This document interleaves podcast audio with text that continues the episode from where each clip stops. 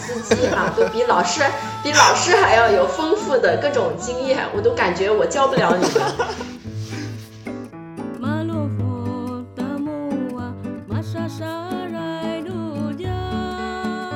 在他的朋友圈里炫耀女朋友给他织的围巾，就其实，在深圳这样一个并不需要围巾的城市。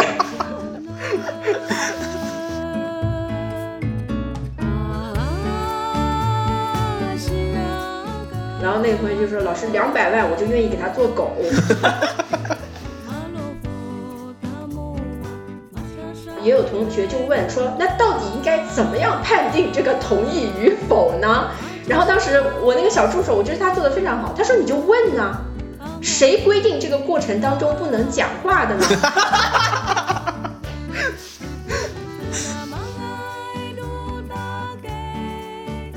题外话的听众们，大家好。呃，去年圣诞节我们在微信发布了刘刘海平老师在一席的演讲《计算爱情》，在各个平台获得了很多的关注。呃，在演讲里，刘老师主要讲了几年前做的关于情感专家的研究。呃，我们听说刘老师从二零二一年开始在大学里开始了一门性别与婚恋课，讨论的内容非常的广泛，包括这个亲密。伴侣暴力、分手啊、生育、家务劳动等等各种呃相关的议题，现在这门课已经上过三个学期了，呃，最近刚刚结束第三次课。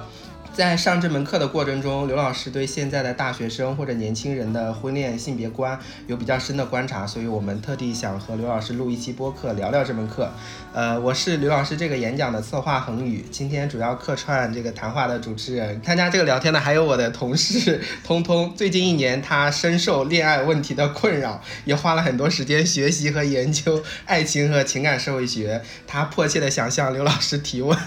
现在我们请刘老师和通通跟大家。大家打个招呼。好的，大家好，我是刘海平。呃，大家好，我是一席的策划通通。对，就是因为我看一席公众号底下评论区也有两个特别高赞的评论，我感觉好像这个回应也代表了一种很普遍的一个观点。其中一个人他是这么说的：“他说，亲密关系的前提是先要处理好和自己的关系，需要花很多的时间精力去了解、理解真实的自己，和自己建立关系。”如果自己都无法和自己好好相处，无法提供给自己想要的东西，怎么能指望期待别人可以提供和满足自己的需求呢？就是我感觉这个这套话语也非常的常见，甚至我觉得在某种程度上，它好像会和你在演讲中，呃有所批判的那样的一种观念是好像有一些重合的部分。我不知道是不是这样，或者你当时看到那个评论的时候，你是什么感觉？嗯，其实这个这个刚才这个评论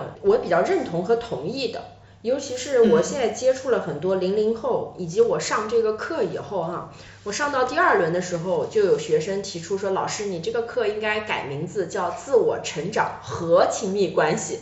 就是你得先让这些零零后学生建立好他能够认知自我、觉知自我，然后再说去找一个伴侣。之前的我的那个想法呢，就有点像通过亲密关系去认识自我。但是其实不可能所有人都一定能遇到一个那么恰当的这种伴侣，跟你进行这样一个高度呃痛苦又高度能够让你获得很多东西的亲密关系的旅程。嗯，所以如果就算没有亲密关系，就没有和他人的亲密关系的话，我们怎样跟自己处理好跟自己的这种关系，以及在这个过程当中认识自我，我觉得也是是我现阶段觉得可能需要把我那个课程调整一下的一个方向。嗯，你的这个转变主要是因为这门课上和同学们的互动吗？对，呃，其实，在互动当中呢，也是打破了很多我原来的一些就是先见性的这种预设。就我本来从那个问卷当中有看到很多同学在高中的时候他就已经有过三到七段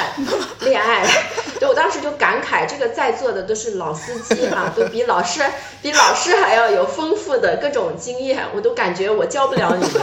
但是同时呢，他又有一部分。就是到大学以后，他从来没有谈过恋爱。就本身零零后这个群体内部，它差异性也很大，甚至有的时候大到他们彼此也不理解，啊，他们之间也有各种各样的不能叫代沟，但是就是理解上的鸿沟。然后呢，呃，也有一部分就是在课上他会不小心提到，可能也是我有的时候会提到他和自己父母的关系。在第一学期的时候，我就发现呢，他一旦开启了这个话匣子，他就讲他和他爸爸妈妈的某些事情的时候，他就停不下来。然后呢，在这个里面，我就发现，其实很多同学对于亲密关系的认知，他认为这个课应该是关于他和他的父母的，哦，也就是我们现在所谓的原生家庭。那刚刚老师已经提到了这门课上同学的一些态度，那我们就现在就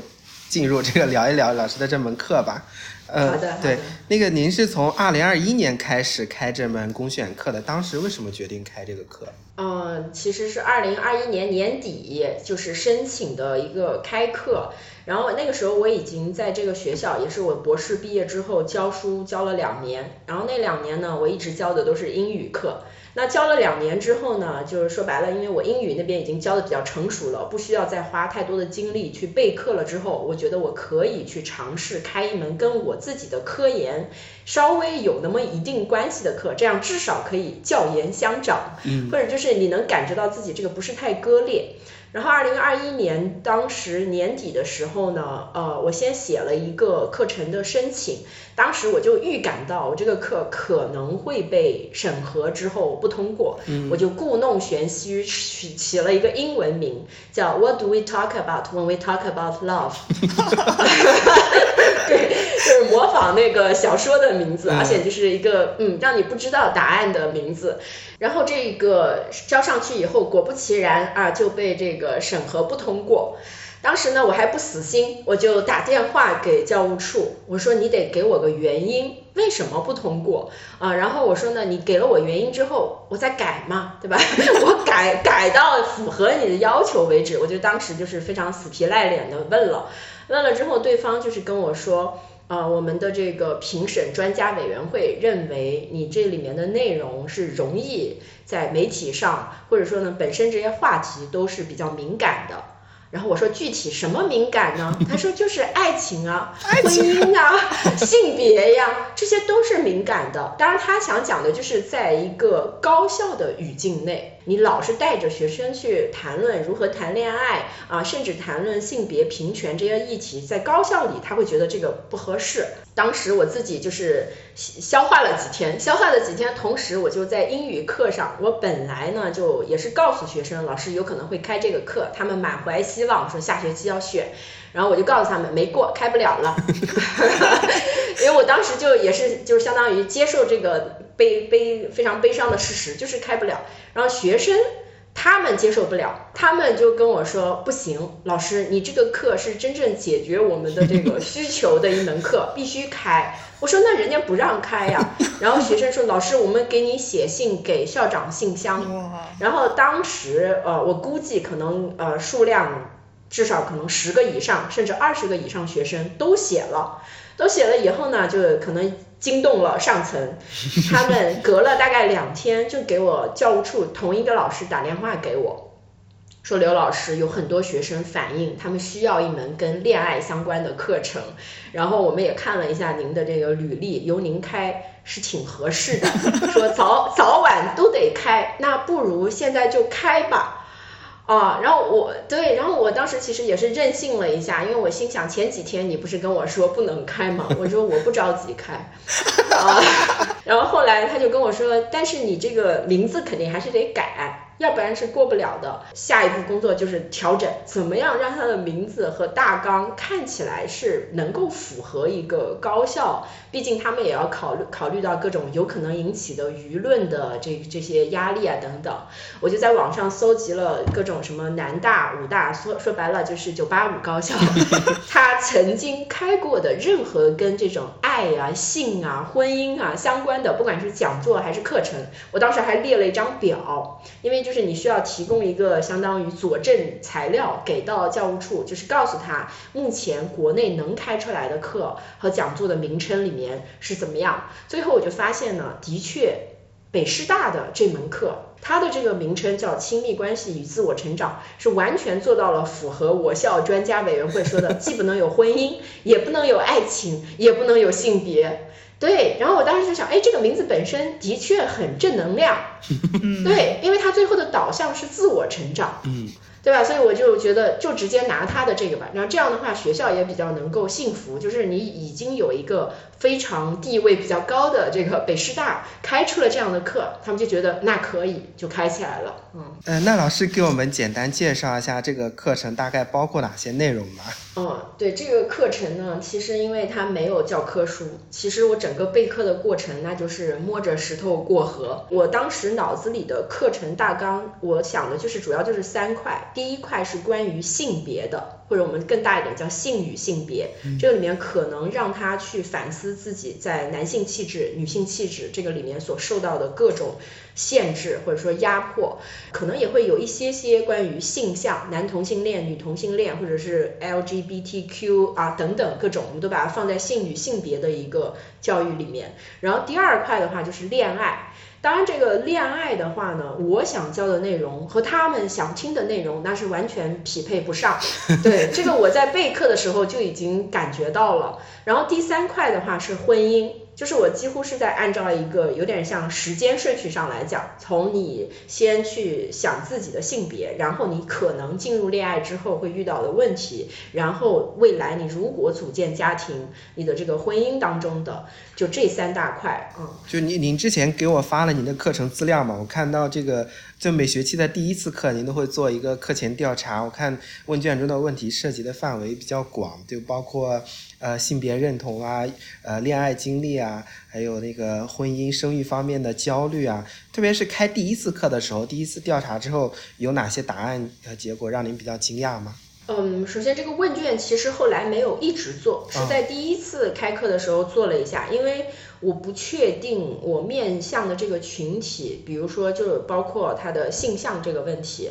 呃，然后呢，还有就是我前面也提到，他到底在上这个课之前有过多少的恋爱经历，甚至性经历，以及呢，他对整个这个事情的认知。是一个什么样的程度？然后我当时第一次做那个问卷是非常偏向在处理他对于婚恋的一个恐惧。嗯，因为从我平常跟英语课上接触到的学生，我感觉到他们的态度呢，就是女生大部分是恐惧的。嗯，啊，尤其对于生育。然后男性的话呢，他就是处在一个非常困惑的阶段。啊，他没有办法共情女性的那些恐惧，同时呢，现阶段大学里面就是男同学好像表现出了特别想要一个女朋友，然后找不到，然后所以我当时做了那个问卷之后呢，一方面我印象当中啊，我其实比较惊讶的就是他们在高中有过很多段恋爱的那些同学，其实他的恋爱关系都非常的短，嗯，就是他的每一段恋爱关系可能只有三个月。但是他也会把这个定义为一段恋爱或者亲密关系，然后呢，他但是他在短小小的这个年纪已经有了七八段关系，就是我当时会觉得，就是与我这样一个八九年啊八零后九零后比，我觉得三个月就是感觉很难建立出一个深入的亲密关系，但是在他这儿，他觉得自己是一个拥有七八段亲密关系的人，嗯，我我我我会觉得就是这个快餐化，或者说呢，可能他们在高中的时候。学习压力大，在那个情况下的一个搭子，他也会把它认为是一段亲密关系。当然，这个这个搭子里面可能也涉及到了很多的边缘性行为。这个我我也跟我的班上的学生有聊过，当时那个学生的原话，老师一个礼拜我们把所有的事情都做了。这是一个男生是吗？跟我讲这句话的是一个女生。哇。哦，对我当时听完以后，我的第一反应是，我说那你保护自己了吗？对，我会很担心你一个礼拜把该做的事情都做了，这句话背后就是你有没有该保护的都保护了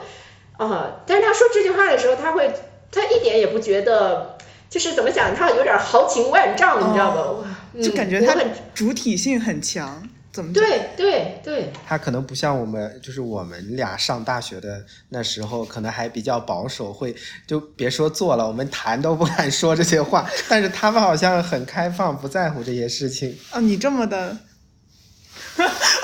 因人而异，因人而异。我觉得，就是每一个个体，我觉得差异都是很大。因为我现在教这群学生，一开始是六十个人一个班，第一个学期，后来一直是一百二。我自己也会感受到，就是学生来找我，每一个人他的那个背景是完全不一样。我就比如说一个印象最深的，上学期上完第一节课后呢，有一个男生啊，他就是课后来找我，激情澎湃的说了四十分钟，停不下来的那种。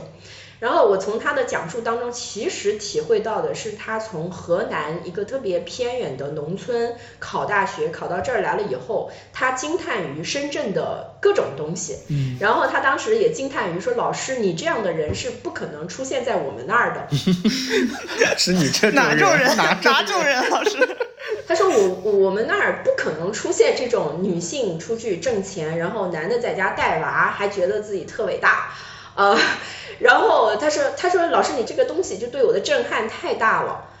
然后我就听着他，然后他也说到自己呃高中的时候谈过一段恋爱，但是被父母给掐断了，怕影响高考啊等等。嗯嗯嗯。老师，那我这有一个问题，就是你刚才提到说可能很多同学他们地域上有差异，如果您提到的刚才那个男生，假如他是一从一个小地方来的，那他的这种状态。刚到一个新校园的那种紧绷的状态，会影响到他的亲密关系吗？就是在你课上观察。呃，他那个时候还没有亲密关系，我我觉得会影响，肯定是会影响的。而且这部分人有的时候他太过于心急，嗯，就是我我感觉有很多男同学他始终处在一种老师，我想有个女朋友，我该怎么办呀？然后老师这个女生她老是不回我信息，还有聊聊聊着聊着就怎么了？他们就是处在一个非常急切的，就是老师，你觉得我是不是哪里做的不对？然后我应该怎么样怎么样？呃，就是这样一个心态当中。然后往往呢，这也是为什么他们特别希望我去教他们 PUA 里面那些有效的内容的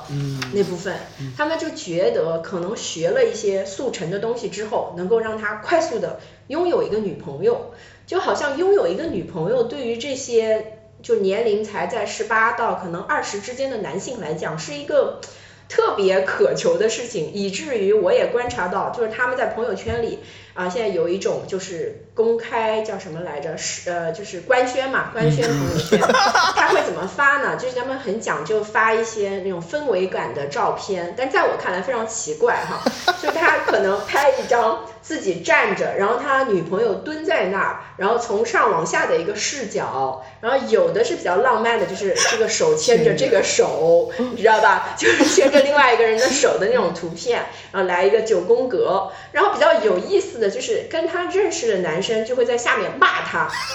就是相当于把他驱逐出这个单身男性的群体，对，就是你一旦找到了女朋友啊，你这个叛徒。他们会有这样，当然也是一种调笑哈。那我就会觉得，为什么就是好像男性对于自己拥有了一个女朋友这件事情是一个特别渴望，然后得到了之后呢，特别炫耀，然后获得其他男性的憎恶。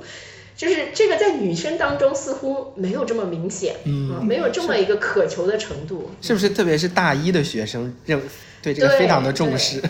对，还会炫耀，在他的朋友圈里炫耀女朋友给他织的毛呃呃这个围巾围巾，就其实，在深圳这样一个并不需要围巾的城市，对，但是这这些老梗就是当年我们那个年代也会有，当然那个的下一步可能就是我给傻逼织毛衣。听老师刚刚讲这个，我我有一个感觉，就是好像年轻的男性会自发的学会进行展示面建设。对对。这个展示面的建设也会目的特别明确，就是他想要吸引女生。嗯嗯嗯。听您刚刚说，很多这些学生都会向您讲他的恋爱的困惑，他们好像上来上这门课就是把您当成一个恋爱导师的感觉，是吗？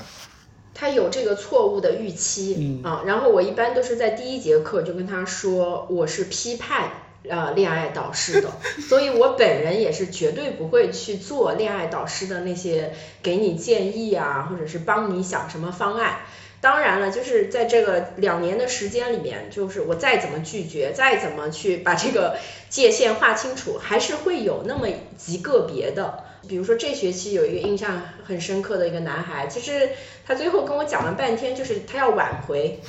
挽回前任。对他就是要挽回前任，然后呢，其实让我给建议的时候，我也是很无奈的啊，因为你在强迫我做一件我不愿意做的事情，我就。告诉他了，就是挽回咨询里面会使用的那些套路，但是我我我同时也会跳出这个，告诉告诉这个同学，就是你现在处在的那个状态，就是我们在上恋爱脑的那一刻的时候有讲到，其实就是你大脑里面各种它的激素在趋于平缓、趋于一个正常水平的一个阶段，你必然是痛苦的。这个痛苦就跟戒断反应是一样的。那你如果觉得这不是一个合适的伴侣的话，你只能坦然的接受，你现在就是处在一个激素紊乱的水平，然后你每天都感觉到痛苦，你每天那个脑子里闪回各种美好的画面，你只能就是告诉自己。过一段时间，它必然会消退，而不是说我冲回去，非要把那个记忆里的美好的人把他抓回来，因为你你们俩都回不到过去了。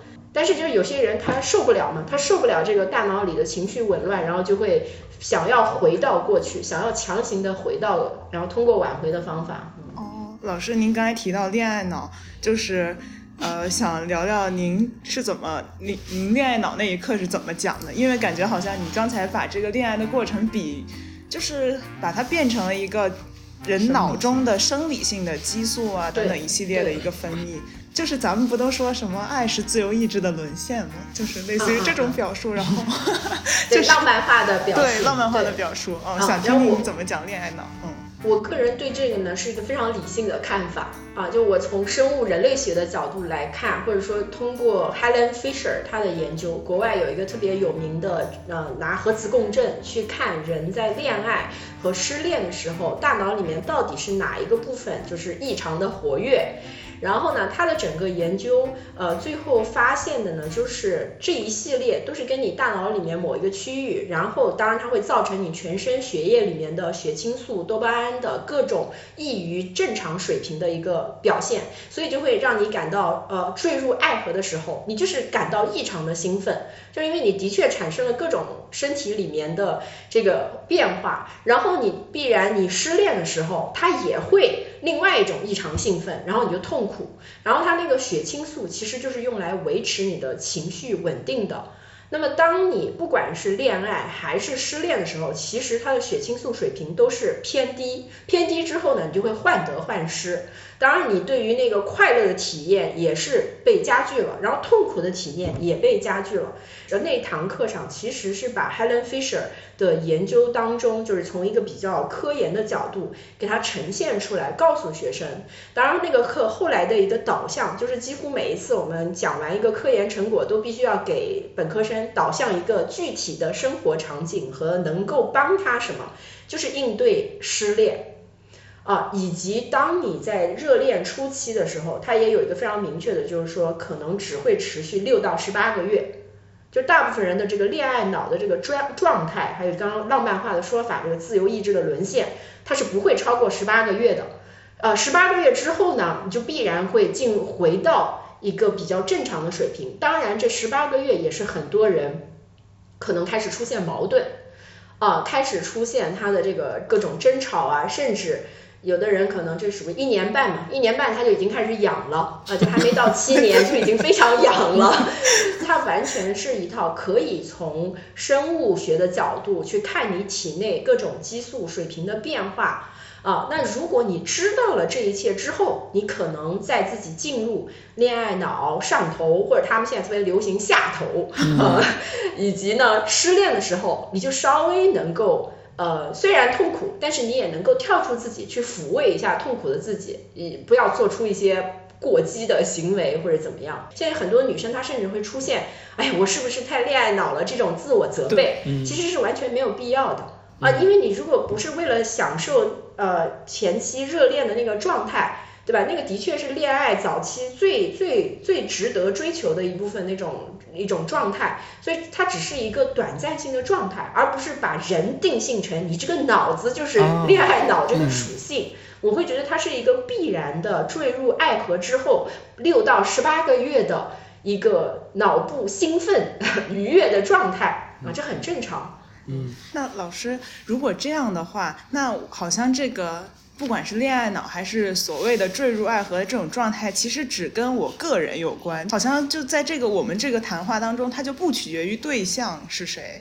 就我有时候会在想，如果我有什么补品可以补血清素，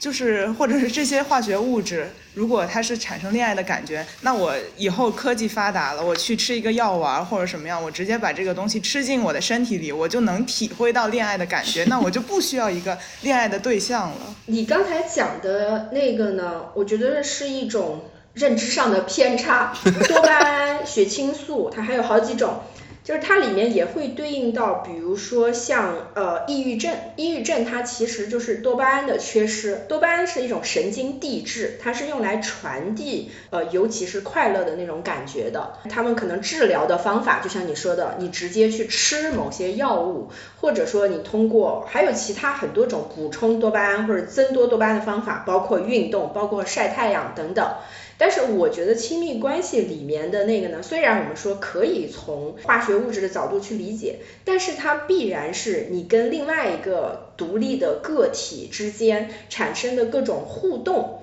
那个才是最最核心的。嗯，而且这可能大部分人追求的最后还是一种就是实体的两个人之间的一种高度情感的共振。嗯，对，那个时候可能我们所谓的就是恋爱脑里面最美妙的那种时刻。那就是想问您怎么看“恋爱脑”这个词呢？我认为它就是一个状态，只是一个阶段性的状态。然后我觉得你只要嗯守住一些底线，对吧？不要被诈骗啊，不要被那个伤害的话，其实它是一个很美好的体验呀。那，在那六到十八个月内，你可能整个世界都冒着粉色的泡泡，我觉得没有什么不好。而且可能对于大部分人来说，难题是在于你走出恋爱脑之后，你怎么样去应对后面那个痒的问题才是更难的。嗯。啊，恋爱脑的话，可能它唯一的风险就是你可能在这个阶段会做出一些嗯特别利他、特别不利己的这种行为。嗯。我是这两年才听说“恋爱脑”这个词的，因为我没有查的时候，我不知道它是什么意思，我以为是说一个人特别会谈恋爱，特别浪漫是恋爱脑。你重新定义了恋爱脑。对，就您在这个课程的前几节课也讨论了那个演讲里提到的“哎呀哇哇”和呃 PUA 进化心理学这些内容，就我很好奇，那些想学点从您这里学点干货的男生，他们怎么看这个 PUA 这些套路？他们会像网上那些人一样，觉得提升自己挺有用的吗？会会，尤其是那些让我给他们讲 PUA 干货的男生，在课上发现我不但没讲，我还批判了之后，他对他们有课下自己去找资料啊，然后呢，他甚至有时候会发私信给我，向我展示，老师，我正在学习这个从哪儿找到的一些免费资料，因为这部分学生呢，他可能也不愿意付费，因为这个说实话还是挺昂贵的，对于大学生来讲，花那五千块以上去学这个课程是不太现实的。对，所以他们就是找一些各种免费的资料，然后自己阅读，然后也有书嘛，相关的书。然后我我其实觉得挺有意思，就是有那么几个男生，他学了以后，哎，在朋友圈官宣恋爱了，啊，就是真有用呀，对他们来说是真有用呀。他们跟您说他他们他在自学这个 PUA 的时候，您怎么回应他？是批判呢，还是提醒他注意一下？对，我会我会提醒他们，就是那个取其取其精华，去其糟粕。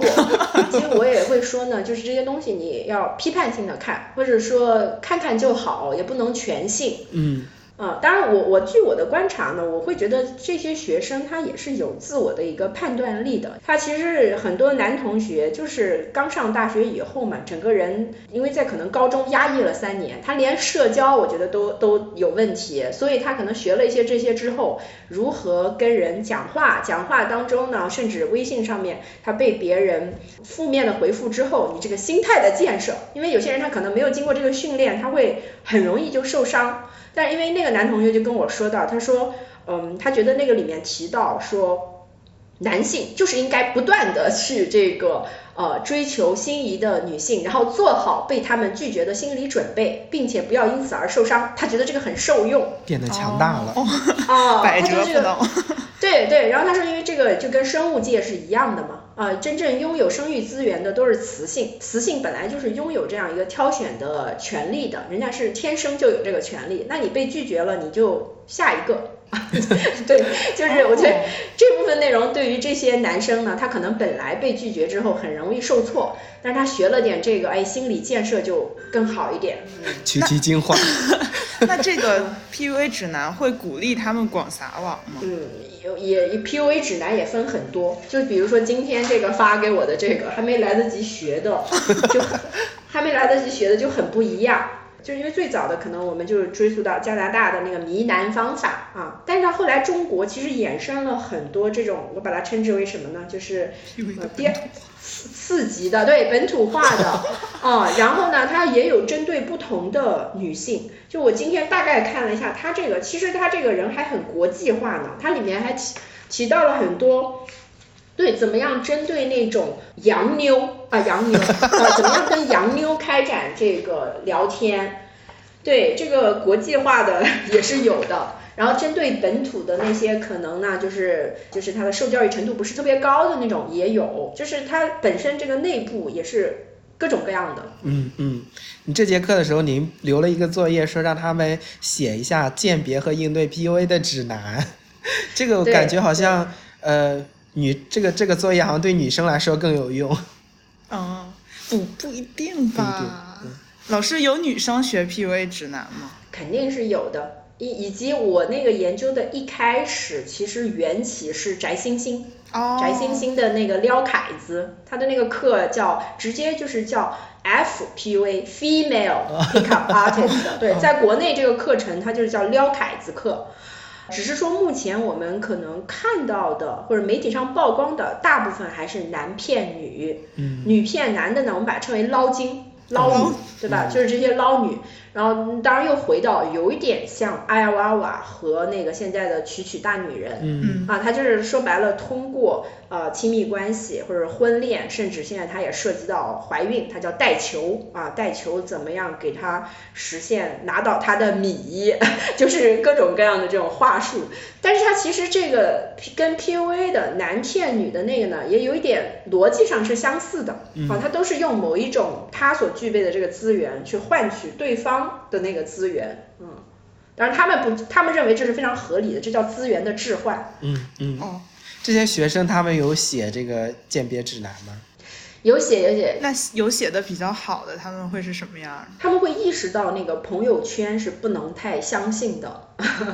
朋友圈这个里面展示的都是一种选择性的东西，然后呢，我在课上也会强调过，你还是应该更注重跟这个人在真实的线下的场景当中的交流，而不是太依赖于网络虚拟空间里面的这种展示。其实我觉得在那个课上，可能是因为他们的生活中还没有接触到太多的这种。婚恋场域里的人，就比如说我到这学期讲的时候，当时我的一个学生助教还跟我说，老师，你这节课 PUA 这个内容已经不不不是特别适合零零后。他说这个内容呢，已经有些老旧了。那零零后在玩什么呢？我的那个助教他就说，老师你看这节课这个摸机率、低头率特别高。摸机什么东西？摸手机率。对对，其实是因为现在很多学生。太害怕讲出什么言论之后呢？一是暴露了自己，二是他们怕被别的同学指摘呀，或者说就是怎么样，就是很不愿意在课上公开的那种讲一些观点，所以就为了继续能让这个讨论成型，然后也保护他们的隐私，所以我这学期就会大量的使用弹幕来进行一个课堂的讨论。嗯嗯。就使用了这个弹幕技术之后，有一些那种石破天惊的评论，就是因为匿名之后，他们会发一些比较惊讶的评论吗？呃，我想想啊，就是每节课其实都有，就是当然有的时候他们也也能感觉出来他在开玩笑，他他不是认真的，他他在开玩笑。比如说我们上次讲到那个两百万做狗那个事情，对我觉得那个也算一个石破天惊的啊。对，老师给我们讲一下当时是什么场景。对，当时那个场景，我想想啊，是上男性气质还是怎么样？就是提到说这个呃入赘的问题，就是在曾经一度呢，很多男性是接受不了入赘，会觉得这个是折损了他的男性气质，但是在现在。呃，越来越多的男性呢，其实是不介意的，甚至我当时也开了一个玩笑，对吧？就很多 B 站弹幕上都是“富婆怎么我来着”，就是他们会表现出一种自我嘲笑，就是愿意找一个富婆，然后少奋斗几十年。然后我当时就有想要在课上去跟零零后探讨一下，这个话可能以前是玩笑，但是不是放在当下已经不是玩笑，是真的了。嗯。然后当时当然也叠加了，就是现在找工作太难，就是他们也很知道未来的前景不好，所以那个男同学呢就说，我们正好又是讨论到具体的那个量，就是对方给多少钱，你就愿意做这个赘婿。然后有一个同学就是说什么五百万。还是什么一千万，说的比较高的。然后另外有的同学说不需要那么多，两百万就可以了。然后呢，我就正好那个同学他举手示意了一下，然后那个同学就说老师两百万我就愿意给他做狗。对，当然他这个狗，我觉得也是因为现在太流行说舔狗。嗯啊，所以他们就是把舔狗，然后就简化为狗，是这个这样一个意思。嗯，在 B 站上经常看到一些弹幕，你刚刚说就是阿姨，我不想努力了。啊，对对对对对对，我一下忘了，就是这个阿姨，我不想努力了。对对，我当时也是很震惊，动不动就是阿姨，我不想努力了。那如果对女生来说的话，女生还会喜欢霸道总裁吗？呃，对这个事情，其实我到现在也不确定。当时我给他们看了一篇叫做《理解霸道总裁》的中文的论文，它其实是从一个资本主义的那种逻辑下，我们其实是因为在整个资本主义里面特别痛苦，没有得到自己想要的，然后你在幻想一个在资本主义市场里极其成功的男性霸道总裁，他就是青睐你，哎，对别人都无感，其实它是一种 fantasy，对吧？是一种幻想。我自己觉得那篇文章写的特别好，然后我就把那个文章分享出来，就是相当于让女同学要去反思。大家看那些剧，觉得壁咚特别迷人啊，其实这都是要反思的。壁咚是一种有毒的男性气质，对吧？你就是在强迫对方，然后不顾对方的意愿，强行进行一些亲密的举动。但如果我就问女同学，如果你你真的日常看到这种情节的时候，你觉得很浪漫的话，那可能真的。是我们被洗脑洗的有点深了，就要自己进行一个反洗脑，因为你这种壁咚的情节，还有霸道总裁的那些情节，它是很容易，就是我们辩论上把这叫 slippery slope，它很容易就滑向了亲密伴侣暴力了。嗯，就是它跟这个东西只有一线之隔。然后为什么我们总是把这种霸道的、强迫性的男性气质，把它浪漫化成好像一种特别有魅力的男性气质？这个这个是有问题的，嗯，是我感觉我就挺需要上这门课的，因为好像我们上学的时候没有老师讲亲密关系、自我成长，然后一直以来，比如说我们看电影、文学或者是各种各样的文艺作品，就很多时候，呃，一个学生他对于亲密关系的想象就是完全来自于在这个剧，对，然后如果没有老师去指出这一点，好像就他就确实会导向。呃，你对关亲密关系的想象就是影视剧构造的那样，但是实际上很多现在主流的这种霸道总裁还是就换汤不换药，可能他现在不是一个很典型的霸道总裁，但是他的那个行为模式还是一样的。对，而且我觉得这个也引申到性教育当中的里面一部分，就我们现在会特别强调那个叫做性同意 （consent），还有 no means no，但你放在刚才那个语境下。你把不要当要，也是霸道总裁的一部分，对吧？对，这个也是我们后来上性教育课的时候，是其实那个男同学他提出来的啊，他还引用了罗翔老师在一席的那个演讲，就是讲到性同意的那部分。后来也有同学就问说，那到底应该怎么样判定这个同意与否呢？然后当时我那个小助手，我觉得他做的非常好。他说你就问呢，谁规定这个过程当中不能讲话的呢？其实我们在那个影视剧当中，你经常看到的是一种非常浪漫化的表达方法，就来一段音乐，然后镜头模糊，直接到第二天早上了。然后你在不能看的那些内容里面看到的，也是从来没有人问询你的同意，反而是把不要当要的一种这种叙事。然后当时我那个小助手说，其实在这个过程当中，是双方应该获得彼此的一个同意，你才能往下一步进行。那如果但凡当中一方不愿意往下一步走，都应该停止，且我们应该把这个停止视为某一种尊重，而不是视为我不行。加上很多霸道总词总裁的词汇，什么长驱直入，什么乱七八糟那些，对这个可能有点不能讲哈。但是我觉得对呀，霸道总。对霸道总裁的文学里面有很多这样错误的一些想象，嗯嗯啊，甚至我觉得这个都可以断成叫亲密关系内的婚内强奸，或者说亲密关系里的强奸了，但是他还觉得这很浪漫，嗯，这就是最成问题的。然后女同学，你看这个东西太多了之后，你就会模糊了那个界限。所以我觉得性教育那个里面其实也有一部分就是反霸道总裁浪漫化的内容，就是应该崇尚双方平等的、尊重的、充分的沟通和交流，而不是这个事情当中我不言你不语，然后 莫名其妙的就就嗯。嗯，我觉得。网络小说里面写霸道总裁真的越来越荒谬了。我前一阵在网上看到有一个截图，它是那个片段，呃，是一个仆人告诉那个总裁说，呃，就是他的女朋友宫外孕了，然后霸道总裁说，给我转到宫内。这是这是什么科幻科幻吧？这是，我觉得很荒谬。都都都是这种风格。对我我都没，其实我都没怎么看过这些作品。对，但是我知道这个怎么讲呢？好像它也有一个都不能叫做亚文化了。但是其实这里面蕴含的很多价值观都是不太正确的。嗯嗯，那就是这门课是你性教育的那一部分，就是那一个板块主要讨论的内容是吗？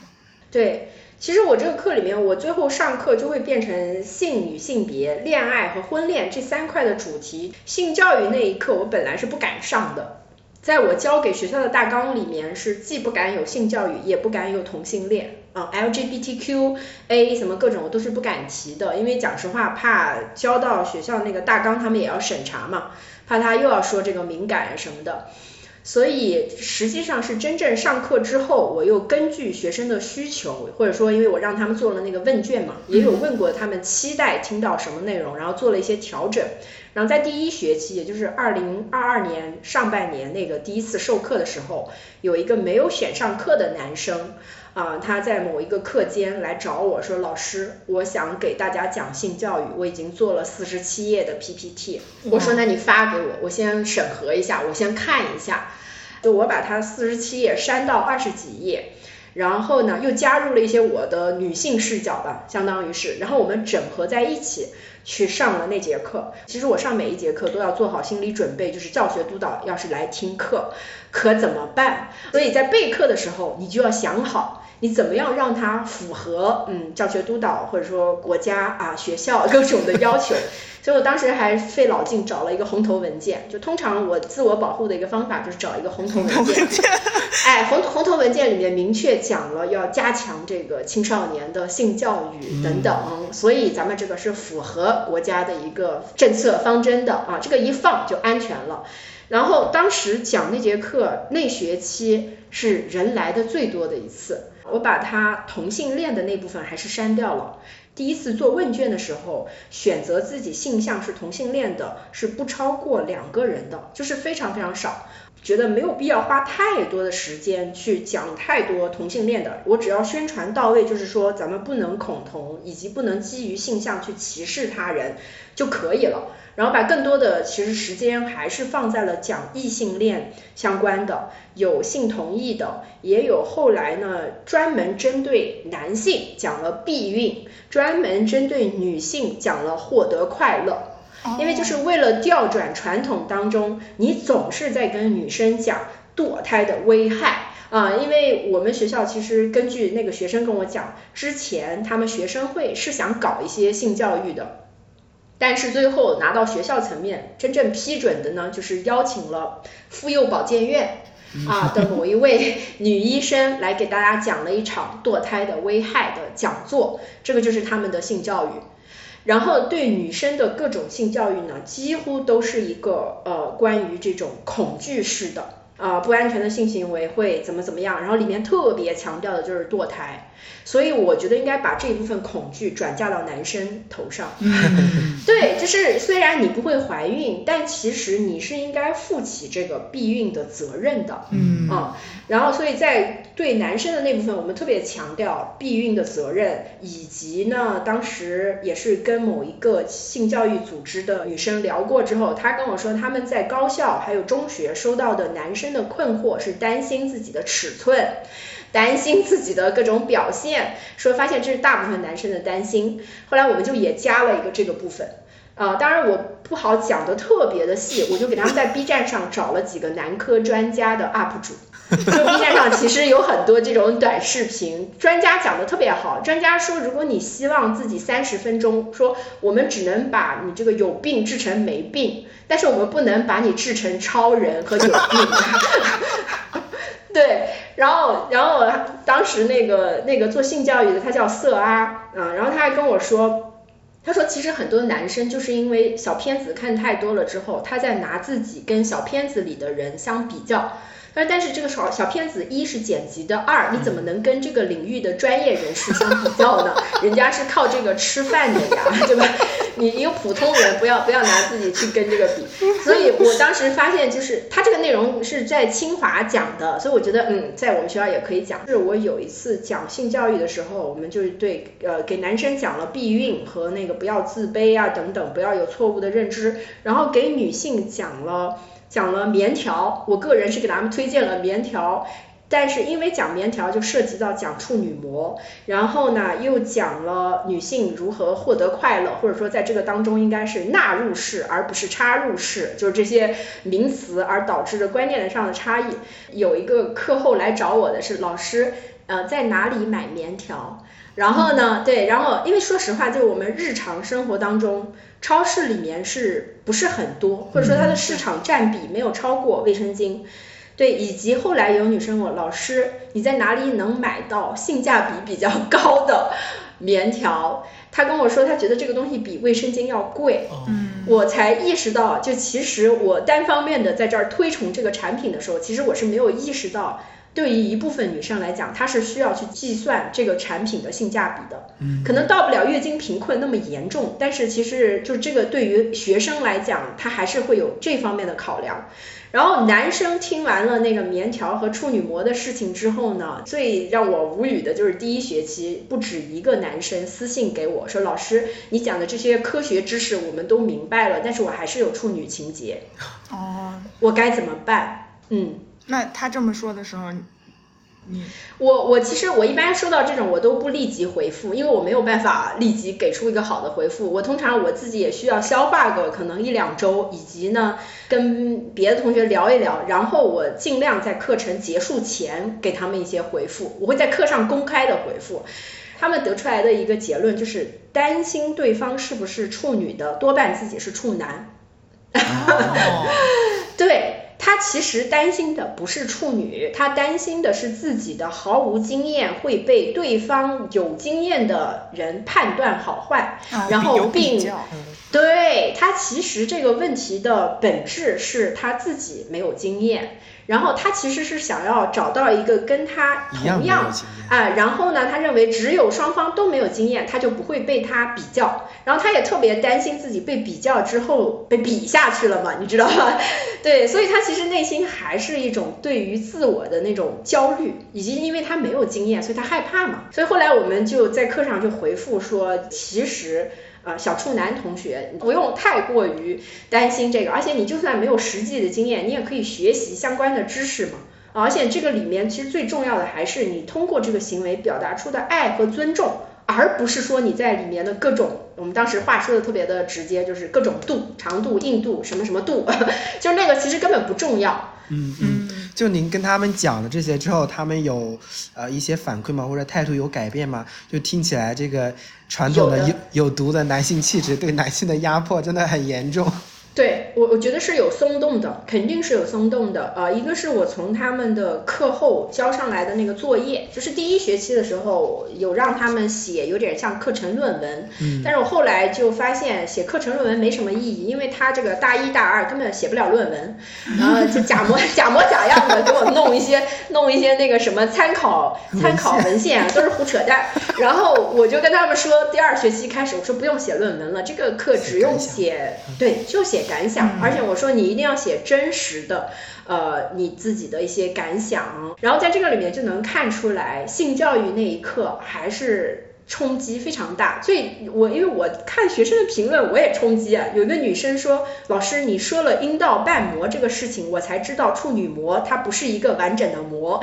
它是有孔洞的，呃，要不然月经怎么能流出来呢？”嗯，哦，然后就是就这些事儿，对于有些女生来讲，她其实也也没有了解过，她对自己的认知也是非常非常的浅。然后它里面也有提到说。也是，我现在知道了这些，但是我还是对自己是不是处女很介意。哦，他做不到，就是就是把这个能够 get over，能够看看开不行，他还是觉得介意，嗯。然后男同学，我印象最深就是第一学期，然后有个男生就是写的是如何破除自己的处女情节。其实这个男生就是之前给我发私信说解决不了自己的处女情节的男生之一。然后呢，他那个 presentation 其实做的是挺尴尬的，我讲实话。但是我还是能看得到，就是这是一个那种直男开始松动之后，他试图呃说服旧的自我。他能说做这个 presentation，跟大家讲如何来克服处女情节，这已经是对他来讲往前走了很大的一步。还有有些女生在下面听了以后，还是表现出了一些不适和不悦，但是但是至少我觉得还是松动了。嗯嗯，您说比较尴尬是？是因为他还没有完全说服自己，这个尴尬。对，对他其实没有完全说服自己。然后我会觉得很多男同学在讨论这些议题的时候，他们特别不喜欢个人化的讨论，他们特别喜欢回到历史的啊，马克思主义的、唯物的啊、宏大的啊、他人的、他国的，你知道吗？就虽然在课上我会说个人的及政治的，但是他们不这么想，他们就说老师。啊，一方面说我没有干货教他们，二个说我没有给他们进行历史唯物主义的哎分析，没有进行那种宏观的那种底层逻辑的分析，就是他会这样批判我。啊，嗯，处女情节有什么马 克思主义历史唯物角度的？他们都特别脱离个人去谈谈论这些极其个人的话题，但是在我看来，这是一种自我保护。就对于男性来讲，他是通过脱离个人来把自己摘出去。然后用一些其他的虚无的啊那些宏观的东西来显示自己也有在考虑这个问题。嗯，你刚刚说呃下面的女同学会感到不适，是因为呃。还是感觉到了这个男生他在评判女性的处女是不是处女这个问题上，让女生感到不适，是吗？除了这个内容，其实有好些内容都会在课上立马迸发那种男女的一个对立吧？对，其实，对，其实这学期我在男性气质那节课上，呃，设计的一个活动叫做光谱游戏。其实就是在屏幕上打出从非常同意、比较同意、同意、比较不同意、非常不同意，就这样的一个有点像让你选择你的一个战队。然后当时呢是找了呃四个男生、四个女生上去，然后我给了大概有十句话的陈述。我读完以后，你们就要站到一个看站在哪一个位置。然后像其中呃如果下辈子可以选择的话，我希望做另外一个性别。其实两个学期也不一样，第一学期做的时候，大部分女生都希望下辈子做男的，然后大部分男生都希望下辈子还做男的，然后这学期稍微好一点了，这学期就是有一部分女生还是想做女生，然后也出现了那么一两个男生说他想也也想做女的，然后当时我们就问了一下还要做男的的这个男同学。这个男同学就非常的那个坦诚，说我害怕生孩子，呃，我害怕月经，还挺坦诚。对对，很坦诚。然后下面坐在第一排的一个女生说：“你以为我想生孩子吗？” 但那个男同学也很无奈呀，就心想，也不是让我让你生孩子的呀。对，但是那个时刻会有那么一些 tension，会有那么一些紧张。嗯，那你会害怕这种紧张吗？还是你会觉得它蛮珍贵的？啊，我不害怕，我特别期待。对，因为我会觉得，就是任何在课堂上这种真情的流露啊，它都是特别珍贵的。啊，因为你如果学生在你没有引导他讲话的情况下，他来了一个这种不管是他与同辈之间的这种评论，甚至是有可能抨击。啊，他其实都是说明他真的认真的在参与到这个课堂的内容当中了，啊，而且这个里面必然有的时候是非常负面的情绪，因为如果正面的，我学生是会给我很多彩虹屁，就是这些彩虹屁听多了我也麻木了，往往往是那种来批判我的，以及他们在课上互相哎吵起来或者怎么样的，对他们也也会有男同学和男同学之间吵架也是有的，就咱也不能说吵架吧，就是现场开始辩论。对，我会觉得其实那些也是他们在听的学生会觉得特别棒、特别精彩的内容。嗯，有什么你印象很深刻的那种辩论吗？上一学期特别明显，是因为班里有两个男同学，应该都是辩论队的。哦，对，然后呢，两个人都很喜欢这个马克思主义唯物什么那些那一套东西的，所以讲到家务劳动那一刻的时候，哎呀，两个人当堂来了得有十五分钟的，我都停不下来的那种辩论。他们很纠结，就是说当下女性的劳动生产力已经这么强、这么厉害的情况下，为什么我们还没有出现特别大的改变？啊，就他们已经开始讨论到这个地步了。嗯嗯，就比如您刚刚说这种争吵，呃，那个男生说他不愿意生孩子，然后女生说我也不想生，他们这种就争吵，最后会讨论说怎么办吗？呃，很难导向怎么办？他们会导向那就不结婚，或者是就不 不生孩子。是的，这个也是我目前。